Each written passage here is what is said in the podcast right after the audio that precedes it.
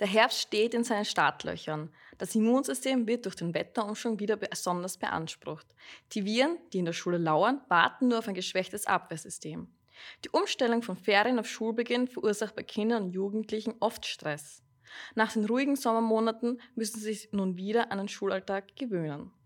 Bei manchen Kindern hat die permanente Anspannung Auswirkungen auf das Essverhalten. Während einige gar nichts essen wollen, trösten sich andere mit übermäßiger Nahrungsaufnahme. Darauf kann der Verdauungstrakt mit Blähungen, Durchfall oder Verstopfung reagieren. Herzlich willkommen zu OmniTalk, der Podcast, der dich über deine Gesundheit aufklärt. Hallo und herzlich willkommen zur heutigen Podcast-Folge. Heute haben wir einen ganz besonderen Gast bei uns, also nicht nur die Steffi, die auch sehr besonders ist, nämlich der René, mein Arbeitskollege. Hallo. Er ist Vater von zwei Kindern und berichtet uns heute, wie sich der Schulstress auf ihn, seine Frau und auch auf seine Kinder auswirkt. Also ob Verdauungsprobleme im Spiel sind oder ob sie öfter krank werden. René, erzähl uns mal etwas über dich. Wie alt sind denn deine Kinder? Ja, hallo. Erstmal noch einmal von mir. Ähm, ich bin äh, der René, ich arbeite mit der Florentina im Team. Ich bin 38 Jahre, Vater von zwei Kindern im Volksschulalter. Okay. Und warum ist der Schulstart immer so mit Stress verbunden? Also natürlich auch für dich, sowohl als auch für die Kinder. Warum? Ja, ich würde sagen, es ist jetzt der Stress im Prinzip vielleicht gar nicht so vordergründig, aber natürlich ist er unterschwellig mit, weil eben nach der Sommerferienperiode, da war acht Wochen gefühlt High Life, mehr oder weniger. Also jetzt logischerweise auch für die Kinder, die nicht in der Schule sind, aber genauso für meine Frau und mich, weil eben die Morgenroutine ganz andere ist man muss weniger Rücksicht nehmen, insofern darauf, dass die Kinder pünktlich fertig sind. Das nimmt schon den Stress aus dem Alltag ein bisschen raus. Also da läuft es dann schon ähm, ja, smoother dahin, würde ich jetzt sagen.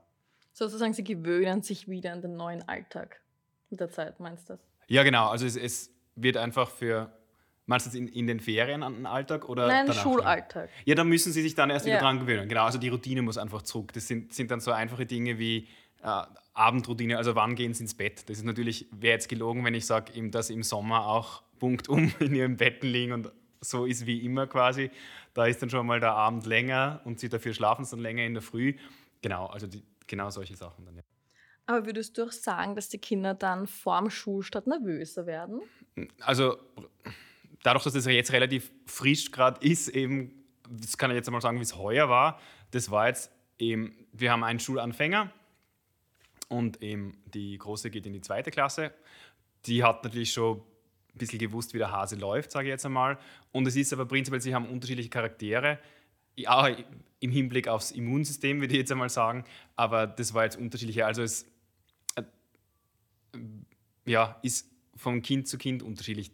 Die eine denkt ein bisschen mehr drüber nach und beim Jüngeren war es jetzt so gefühlt, ja, das kommt halt. Also damit hat er eh gerechnet quasi.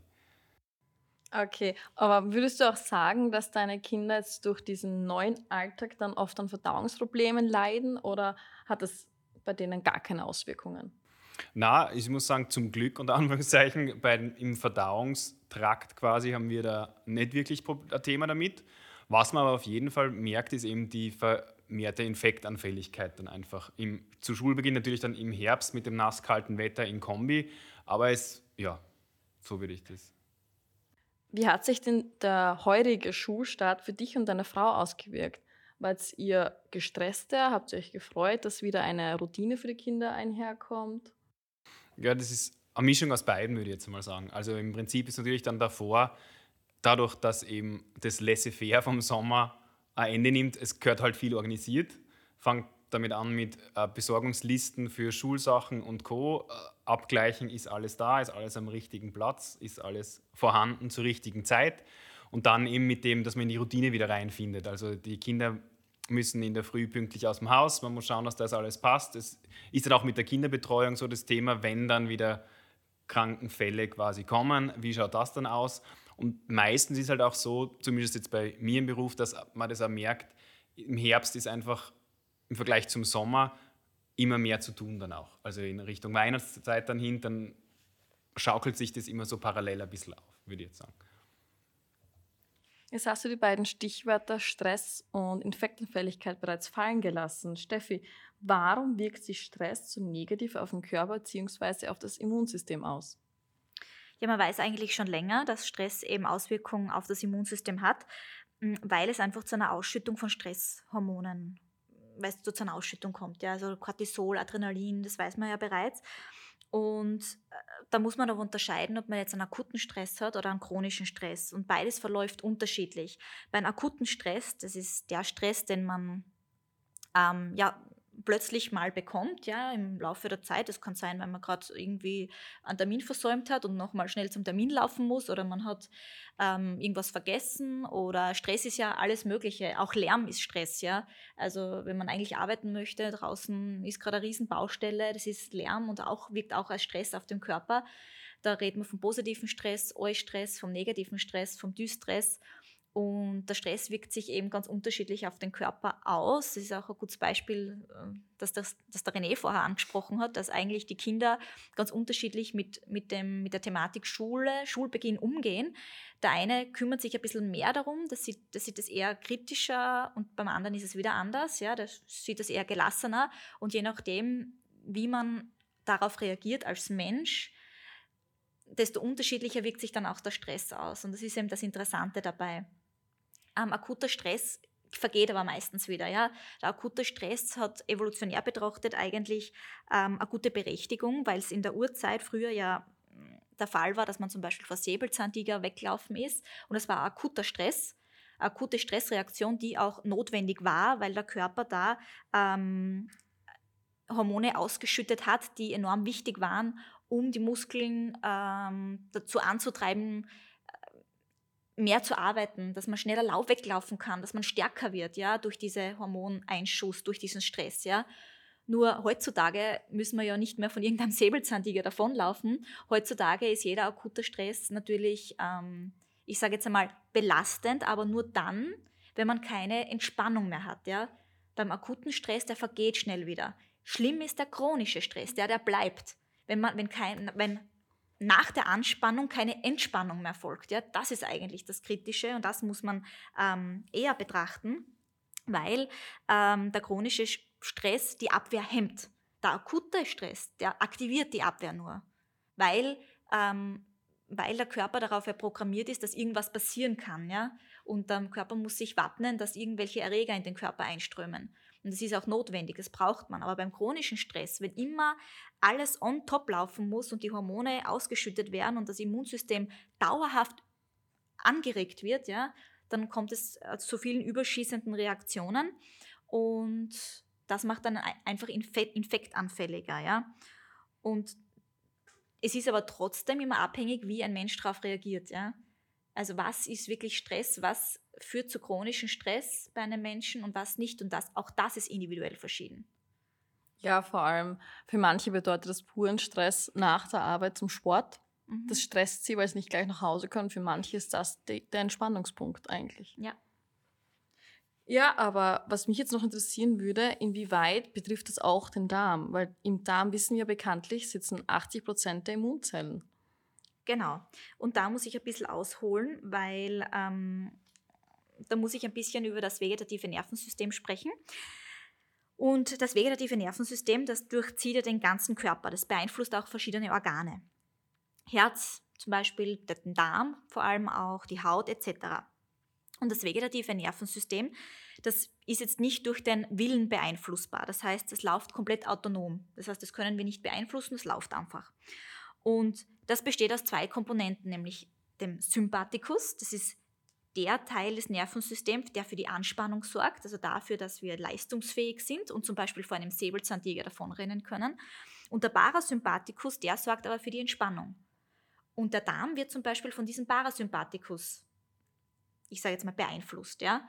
Denn wenn wir verdauen, wenn wir essen, das wird über dieses Nervensystem gesteuert. Weil wenn man zum Beispiel jetzt wegläuft vom Säbelzahntiger, dann braucht man seine Muskeln und nicht seinen Darm. Ja? Und deshalb ist das unterschiedlich auch gesteuert. Und durch chronischen Stress kommt es aber zu dieser Anspannung die ganze Zeit. Das heißt, der Sympathikus geht hoch und der Parasympathikus, der Teil des Nervensystems, der den Darm steuert, der wird unterversorgt.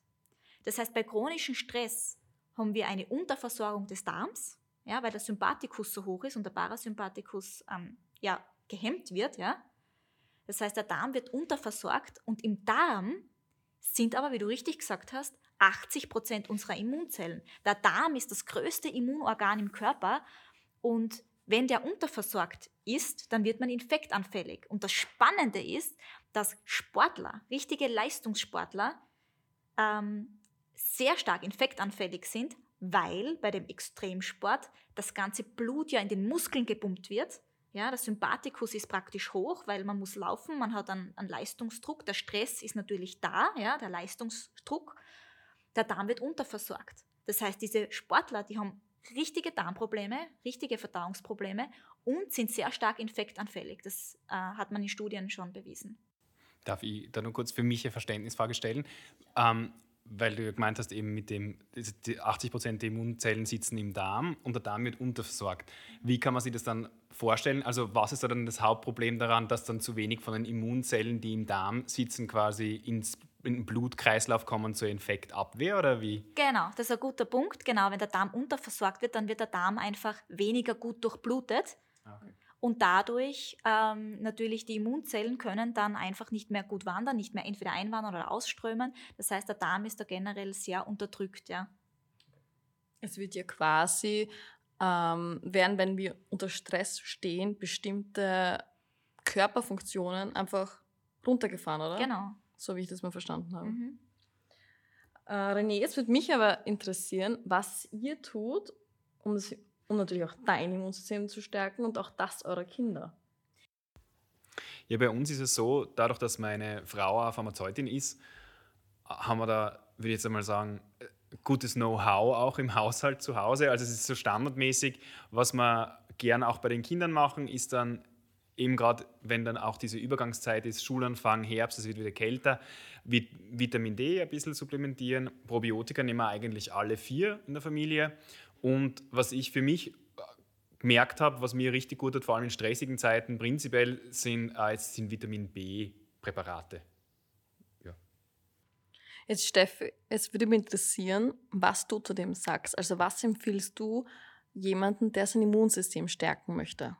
Mm, ja, also generell, wir haben ja von Anspannen und Entspannung geredet. Das heißt, gerade wenn man wirklich Stress hat und man ist angespannt, dann muss man sich wirklich mal zurücknehmen, Zeit für sich nehmen und wirklich auch mal in die Entspannung kommen. Denn man kann so viel tun für sein Immunsystem oder so viel einnehmen oder sich gut und ausgewogen ernähren, wie man möchte.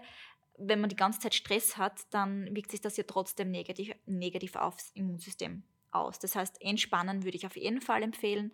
Ähm, ausgewogene Ernährung ist trotzdem natürlich immer gut. Ja? Also schauen, dass man wirklich ähm, alle Makronährstoffe, Mikronährstoffe zu sich nimmt, die ähm, essentiell wichtig sind für eine gute Immunfunktion, dass die Zellen einfach in unserem Körper wirklich gut und effizient arbeiten können. Das ist vor allem Vitamin D, ganz wichtig. Ähm, da wirklich schauen, dass man auch in den Wintermonaten ähm, wirklich immer ausreichend ausreichenden, ja, ausreichend Vitamin D zu sich nimmt, um den Bedarf zu decken.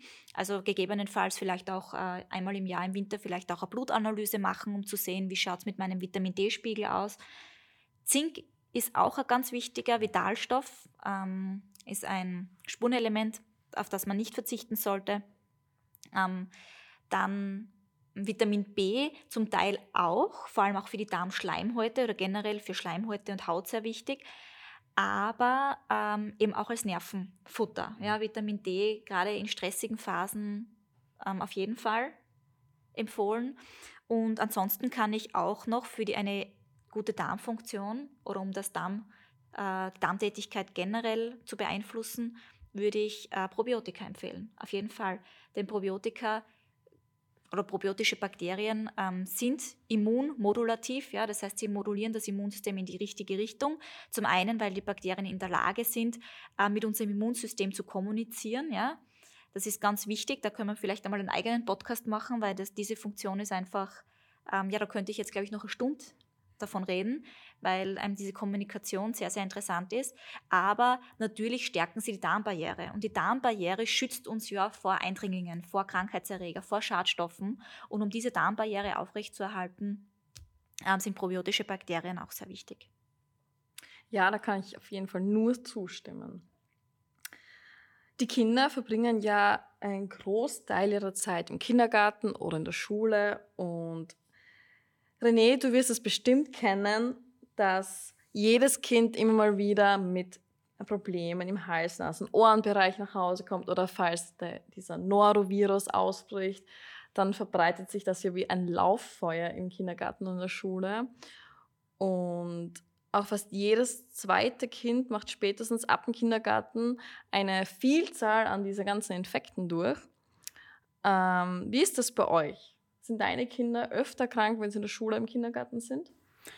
Ich habe schon mal schmunzeln müssen, weil auch die Statistik anscheinend jedes zweite Kind, weil es bei uns ziemlich spannend ist, weil wir, wie gesagt, wir haben zwei Kinder, sind auch relativ knapp vom Alter, aber reagieren ganz unterschiedlich eben auf die Krankheiten sowie aufs Immunsystem, also wofür es halt anfällig sind. Was aber auch im Spannend ist, weil eben, wie gesagt, zwei Kinder, mehr oder weniger gleiche Voraussetzungen. Natürlich wird es immer, sage ich jetzt einmal, der Genpool und alles neu vermischt, sagen wir jetzt einmal so. Aber von den Gegebenheiten her, es waren beides Mal Spontangeburten, ist zum Glück alles glatt gelaufen. Aber eben es ist echt so, wie du, also wie diese Statistik auch sagt, wir haben eben ein Kind, das wesentlich anfälliger ist für Infekte im Allgemeinen, hauptsächlich vor allem, auch, da hat es in der früheren Kindheit dann auch das Thema gegeben mit Pseudogrupp, also eben im Hals, Nasen, Ohren, beziehungsweise das ist dann schon wahrscheinlich ein bisschen weiter tiefer als Hals, Nasen, Ohren, also dann im Lungenbereich, aber eben mit dem Atemapparat, würde ich jetzt einmal sagen. Ja, Atemwegsinfekte, mehr oder weniger. Genau. Und was aber lustigerweise jetzt ist, ist es nicht das Kind, ohne jetzt zu spoilern quasi, aber das mehr im Kopf beheimatet ist, sage ich jetzt mal. Also die, die so viel nachdenken und alles, die ist gefühlt eigentlich von unserer Seite weniger infektanfällig. Sehr spannend. Ja. Hätte ich mir gedacht, dass es umgekehrt ist. Ja. Hätte ich mir auch gedacht. Mhm. Steffi, jetzt die Frage an dich. Warum werden denn Kinder häufiger krank, wenn sie in der Schule sind? Und natürlich auch, warum werden sie häufiger krank als Erwachsene? Ja, genau. Also Kinder werden bis zu zwölfmal jährlich krank. Bei einem Erwachsenen ist es maximal bis zu dreimal jährlich. Also das ist schon ein enormer Unterschied. Das liegt auch daran, dass natürlich äh, Kinder, also das Immunsystem der Kinder mal lernen muss. Ja? Wir haben ein angeborenes Immunsystem. Das funktioniert ja ganz gut, es ist auch angeboren. Und wir haben eine, ein erworbenes Immunsystem. Das heißt, das erworbene Immunsystem lernt halt im Laufe der Zeit, ähm, von den verschiedenen Erregern, die auf uns zukommen, ja, und bildet daraufhin Antikörper. Das heißt, die Kinder müssen mit alles Mögliche konfrontiert werden, um auch die nötigen Antikörper zu bilden, um darauf zu reagieren. Das heißt, unser Immunsystem lernt eigentlich in der Kindheit sehr, sehr viel. Und natürlich ähm, bekommt man Symptome. Wenn, kann das sein, entschuldige, dass ich unterbricht, ja. aber kann das dann auch sein, eben wenn jetzt quasi bei, über unsere Kinder nachdenke, mhm. dass das eine Kind oder, oder das eine Immunsystem so, also mehr im Stillen lernt, weißt du, was ich meine? Mhm. Weil ja. die werden ja trotzdem mit in Berührung genau. kommen, aber beim einen hast du halt Symptome, beim anderen dann nicht wirklich. Genau, genau, genau. Also man muss nicht immer Symptome haben, ja, weil wir sind die ganze Zeit von, von Erregern, mit Erregern konfrontiert. Die ganze Zeit, dieses, dieses Immunsystem, das arbeitet 24-7. Nur manche Erreger, die, bei dem, da muss das Immunsystem mehr Leistung aufbringen, um diesen Erreger zu bekämpfen. Und wenn das Immunsystem mehr Leistung erbringen muss, dann spüren wir es auch in Form von Symptomen. Aber kann man dann auch sagen, eben wenn dieses, dass das angeborene Immunsystem, also logischerweise es ist dann halt eh, wie gesagt, der Genpool wird neu gemischt, also das wird dann pro Kind unterschiedlich sein und da gibt es dann schon Kinder, die mit einem stärkeren angeborenen Immunsystem einfach auf die Welt kommen auch und weniger dazu zu lernen haben? Also kann man sich das auch so vorstellen? Oder? Mm, ja, das Immunsystem muss eigentlich immer lernen. Es kommt darauf an, vielleicht, wie viel Antikörper vielleicht auch die Mutter dem Kind mitgegeben hat. Mhm. Weil das spielt ja auch eine Rolle. Bei der Muttermilch, ich weiß nicht, sind die beide Kinder auch sind gestillt beide worden? gestillt worden, ja. ja macht es natürlich umso interessanter, weil mhm. dann kann man das jetzt kann man das eigentlich auch ausschließen, ja. Aber sonst hätte ich gesagt, eher vielleicht, dass das Kind auch viele Antikörper von der Mutter mitbekommen hat, mhm. aber wenn beide gestillt worden sind, mh, mm, naja, kommt auch aus Antikörperprofil vielleicht auch von der Mutter an, ja, ja, weil also, Antikörper können ja vielleicht wieder, das Antikörperprofil kann dann noch ein paar Jahren bei der Mutter wieder anders ausschauen. Das ja, eventuell. Eben, ja. weil es, ist ja, sie sind ja eben wie eingangs erwähnt auch relativ knapp beieinander. Das heißt, es kann natürlich ja sein, dann wahrscheinlich, dass das, also Schwangerschaft, wie gesagt, ich war nicht schwanger, ich war ja nur parallel Zeuge sozusagen. Aber es schaut jetzt nicht so unanstrengend aus, was der Körper einer Frau da mhm. vollbringt. Also, dass das vielleicht damit reinspielt. Ja, kann auf jeden Fall auch sein, ja. Aber generell ist es halt wirklich schwierig zu sagen, weil das Immunsystem so komplex ist mhm. und jeder Mensch so individuell verschieden auf Dinge, auf Schadstoffe, auf Krankheitserreger oder auf harmlose Stoffe reagiert, ja. Da, manche Menschen haben Allergien mhm. und manche haben es nicht, ja. Und das ist halt auch sehr spannend. Aber kann man dann eigentlich ja sagen, dass es saisonale Häufungen gibt? Weil uns kommt es jetzt auf jeden Fall so vor, also dass gerade eben, wie gesagt, zu den Wintermonaten, dass sie da die Infekte häufen und da dann in Wahrheit auch eher im Bereich des Hals-Nasen-Ohren-Bereichs, also Schnupfen, Husten, Halsweh und die Geschichten? Ja, im Winter generell. Also es beginnt schon im Herbst mit der Schule dann und in den kalten Monaten ist man immer infektanfälliger als sonst. Und gerade im Kindergarten, wo, wo dann einfach so viele Kinder aufeinandertreffen, mhm. nimmt das eine Kind wieder vom anderen was an und zerrt es wieder mit nach Hause und dann ist die, die ähm, Übertragungswahrscheinlichkeit eben sehr, sehr, sehr hoch. Ja. Es ist also immer den, so ein Roulette-Spiel, Glücksspiel quasi ja, daheim vor allem. Genau. Kriegt das also, zweite Kind dann auch? Wann kriegt es? Ja. Genau. Ja, und äh, eben vor allem in den kalten äh, Jahreszeiten ist das ähm, sehr, sehr häufig, vor allem in die HNO-Infekte. Es kommt der Schnupfen, der Husten und ähm, sehr häufig kann sich das dann auch natürlich ähm, in Halsschmerzen dann übergehen und sehr, sehr viele Kinder bekommen eine Mittelohrentzündung oder eine Nasennebenhöhlenentzündung oder was auch sehr häufig ist, eine Mandelentzündung zum Beispiel. Also das sind halt dann wirklich schon die krassen Infekte dann, die, oder die klassischen HNO-Infekte dann auch. Ja, also mit einem Hustenschnupfen kommt man vielleicht noch ähm, schneller oder wird man schneller noch fertig, ja, aber mhm dann, wenn man wirklich einen, so einen Infekt hat, wo vielleicht Antibiotika gegeben werden müssen, das ist halt dann, ja, ja dauert auch länger und ja, ist halt leider mit Krankenstand oder Pflegeurlaub verbunden. Ne? Aber eben gerade so das Husten und Schnupfen gefühlt, also wenn man unterwegs ist mit Kindern, wo irgendwo andere Kinder, wenn man sie mit Freunden oder so trifft.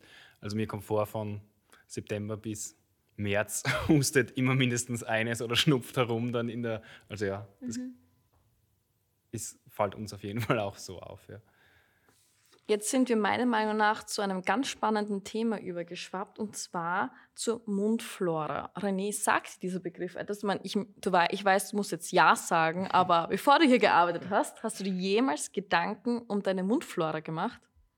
Na, also ehrlich gesagt, eben der Begriff, also Darmflora auf jeden Fall, dass man der Begriff auch vor meiner Arbeit hier geläufig war, aber Mundflora in dem Fall nicht wirklich. Ne? Dann Steffi, Bitte erklär uns mal, was die Mundflora genau ist und warum sie auch so wichtig ist. Genau, also wie im Darm sind auch in allen anderen Organen oder Schleimhäuten Bakterien, ja, auf unserer Haut, im Mund, Darm sowieso, in der Scheide zum Beispiel, auch zum Beispiel in den Spermien des Mannes gibt es Bakterien. Es gibt überall in jeder Flüssigkeit Bakterien und sie gehören eben zur normalen Flora dazu. Und so wie im Darm sind natürlich auch im Mund gibt es da gesundheitsfördernde Bakterien und auch Bakterien, die es vielleicht nicht so gut mit uns meinen, die vielleicht Karies auslösen oder die Parodontitis auslösen etc. Ja? Also auch im Mund gibt es gute und schlechte Bakterien. Und da spielt natürlich ein gesundes Mikrobiom, also eine gesunde Mundflora, ähm, eine zentrale Rolle auf jeden Fall. Genau. Wird man mit der auch quasi ausgestattet, so wie mit der Darmflora und man lernt oder halt kann die irgendwie beeinflussen? Oder ist es so quasi ein unbeschriebenes Blatt und das wird dann mit dem ja, Leben befüllt quasi ja, sozusagen? Ich weiß, was du meinst. Es entsteht einfach auch im Laufe des Lebens, weil es natürlich darauf ankommt, was isst man. Ähm, das auf jeden Fall, auch die Muttermilch, da fängt die erste Besiedelung an. Ähm, also da gibt es ganz, ganz viele verschiedene Bakterienarten. Ja?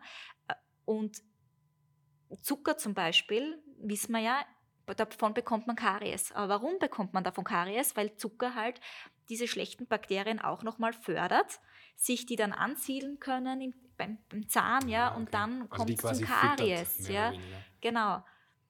Und das, das ist halt auch der Grund. Das heißt, vor allem die Ernährung spielt da eine zentrale Rolle.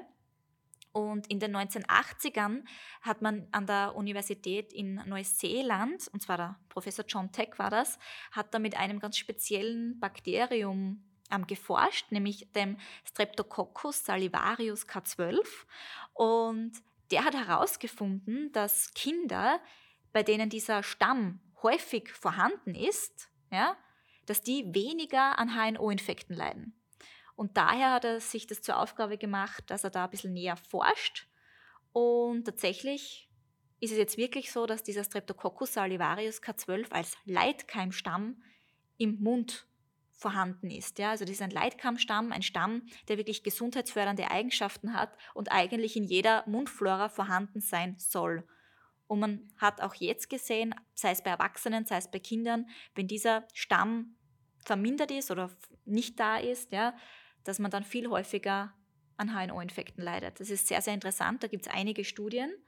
Und ja, der Professor John Teck hat sich eben dann die Aufgabe gemacht, ein Probiotikum zu entwickeln mit genau diesem Stamm, der in der Lage ist, sich im Mund anzusiedeln, um praktisch ja, die Infektanfälligkeit zu senken.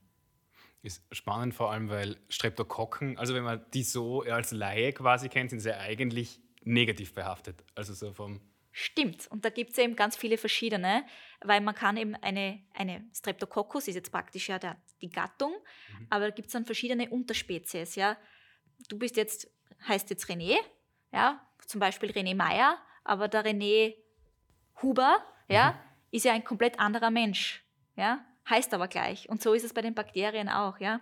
Es gibt einen Streptococcus, der Streptococcus salivarius ist aber ein, ein guter Bakterienstamm. Der Streptococcus mutans ist aber der Kariesverursacher. Mhm. Ja? Und das ist der Unterschied, das darf man dann oft nicht verwechseln. Kann man dann eigentlich auch sagen, so dass dann, wenn man mehr von den guten Bakterien in der Mundflora beheimatet, sagen wir jetzt einmal, haben dann weniger von den schlechten Platz? Kann man so sagen, genau. Weil man muss sich vorstellen, dieser, der Streptococcus salivarius, der hat eine sehr hohe Adhäsionskraft. Das heißt, er kann sich sehr gut an die Schleimhäute anhaften. Ja? Und durch dieses Anhaften blockiert praktisch dieser, dieses Bakterium ähm, die Bindestellen zu unseren Zellen, wodurch Viren, aber auch andere Bakterien keine Chance haben, sich dort anzuhaften. Ja? Und wenn sich ein Keim, ein Virus nicht anhaften kann, dann kann er uns auch nicht infizieren. Also das Ganze nennt man Kolonisationsresistenz in der Medizin. Mhm. Das heißt, dass einfach da die, die Chance weggenommen wird, uns überhaupt zu infizieren, um dass sich da pathogene Keime überhaupt ansiedeln können. Ja? Das ist aber nur eines von diesen ähm, Fähigkeiten, die der Streptococcus salivarius K12 hat. Er kann auch noch ähm, ähm, antimikrobielle Stoffe produzieren, die praktisch ähm, auch seine Gegner abtötet, zum Beispiel. Ähm, Streptococcus salivarius K12, der ja, geht besonders aggressiv seinen eigenen Familienmitgliedern Mitgliedern gegenüber vor. Ja? Das heißt, besonders also andere Strep bösen quasi ja, Tanten und Onkeln. Genau, also anderen Streptokokkenarten macht er den Gar aus. Ja? Der bekämpft den bekämpft die sehr, sehr gut. Und das sieht man auch in den Studien, ja, dass vor allem die bakteriellen Infektionen fast um, ich sage jetzt einmal in der Studie, die wir da gemacht haben mit dem Streptococcus salivarius K12, fast um mehr als 90 Prozent ähm, also weniger HNO-Infekte, ne? also bakterielle HNO-Infekte und 80 Prozent weniger virale HNO-Infekte im Gegensatz zur Vordereinnahme. Ja? Also da, da hat man wirklich sehr, sehr gute Studien mit dem, ähm, mit dem Bakterium gemacht und deshalb wird das äh, Probiotikum mit dem Streptococcus salivarius K12 auch ja, sehr häufig empfohlen und als, ich sage jetzt einmal, als Vorsorge für die Winterzeit auch, auch empfohlen. Ja.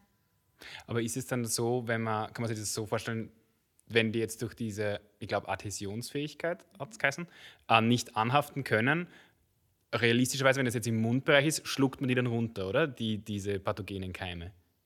Und ist dann nochmal wichtig, dass man quasi das spielt es dann wieder in Wahrheit in den Darm auch noch rein, oder? Dann hätten es da noch quasi eine zweite Chance oder sind es dann Keime, die sie nur im Mund ansiedeln würden und wenn es nicht angesiedelt sind und man schluckt sie quasi runter, dass dann eh schon vorbei ist für diese Keime? Oder überstehen die quasi die, die Magenpassage und könnten dann im Darm noch einmal Das ist ein guter zuschlagen? Punkt. Die meisten Bakterien sterben in der, in der Magensäure. Also das ist ein sehr ein sehr ähm, wichtiger Teil unserer mechanischen Abwehr, ja, die Magensäure. Und gewisse Keime, die halt magensäureresistent sind, denn es gibt Bakterien, die magensäureresistent sind, sonst hätten wir ja keine Darmflora, mhm. logischerweise. Irgendwelche Bakterien müssen ja dort ankommen, da hast du recht. Und natürlich gibt es dann pathogene Keime, zum Beispiel die Salmonellen, die siedeln sich im Mund jetzt nicht an, aber die gehen direkt dann in den Darm. Die können die Magenpassage auch überstehen und könnten dann gegebenenfalls im Darm Infekte auslösen. Das kommt aber immer darauf an, ist jetzt der Keim magensäureresistent, ist, ist es nicht. Ähm, die Viren, zum Beispiel das Coronavirus, mhm. ähm, da, da, weiß man zum Beispiel, dass das im Darm sehr wohl noch eine Rolle spielt, dass das Coronavirus vor allem ähm, sich auch an unsere Epithelzellen im Darm anhaften kann, weshalb vor allem Patienten mit ganz schweren Verläufen eben an Durchfall leiden. Mhm. Das ist genau der Grund, weil, diese, weil der Coronavirus am selben Rezeptor anhaftet, im Mund wie im Darm. Ah, okay. Ganz interessant. Das war dann auch das Thema, wo es dann in Wahrheit, also man hat ja dann sogar eine Kanalisation nachweisen, also eben Abwässern quasi nachweisen können, das Coronavirus in manchen Städten oder so. Ja, genau, das, ich, genau, ja. Hat es auch Studien gegeben, eben ja. im Stuhl der Patienten oder ja. eben, ja, ich glaube. Und ähm, was auch vielleicht noch äh, interessant ist, dass eben, weil ich ja erwähnt habe, dass das Streptococcus salivarius K12 eben dieses Anhaften verhindert, eben auch das Anhaften von Viren. Ja? Mhm. Also auch speziell auch das Coronavirus. Und da läuft eben auch gerade eine, eine, interessante Studie. Da hat schon eine Vorlaufstudie gegeben, wo man äh, gesehen hat, dass Kinder, die eben Streptococcus salivarius K12 eingenommen haben, für drei Monate zum Beispiel, die haben haben keine Corona-Infektion gehabt, wobei andere Kinder Corona-positiv getestet wurden. Also da hat es schon eine gute Studie gegeben und jetzt gehen wir noch in eine große placebo-kontrollierte Studie rein, auch mit dem Stamm, weil es einfach wirklich so interessant ist, was ein, ein Stamm kann. Ja, wir sprechen ja eigentlich immer von Multispezies-Probiotikum und im Darm haben wir natürlich auch mehrere Stämme, die sind da auch wichtig, aber das Streptococcus salivarius K12 scheint wirklich ein kompletter Einzelkämpfer zu sein. Der kommt da mit den anderen Erregern ganz gut klar. Der hat die im Griff. Spannend. Deshalb auch Leitkeimstamm. Ja. Ah, René, jetzt würde mich aber interessieren, ob deine Kinder häufig an wiederkehrenden HNO-Infekten leiden und ob sie noch beide ihre Mandeln haben.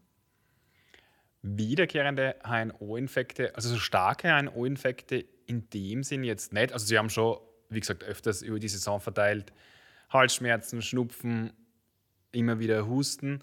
Aber sie haben beide noch die Mandeln drinnen. Was, worüber wir, müssen wir ehrlich gesagt sagen, froh sind. Also, soweit ich das jetzt mit meinem Laienwissen weiß, sind die ja nicht von ungefähr im Hals, die Mandeln. Also, ist, glaube ich, ganz gut, wenn man die hat. Außer sie. Ja. Ja, die Mandeln sind, äh, nehmen schon eine bedeutende Rolle auch im Immunsystem ein, weil sie, äh, weil in den Mandeln, also in den Tonsillen, ähm, eben die Immunzellen heranreifen zu aktiven Immunzellen. Ja, das ist, spricht bei der erworbenen Abwehr ist das ein Thema vor allem. Also die sind vor allem im Kindesalter schon sehr wichtig.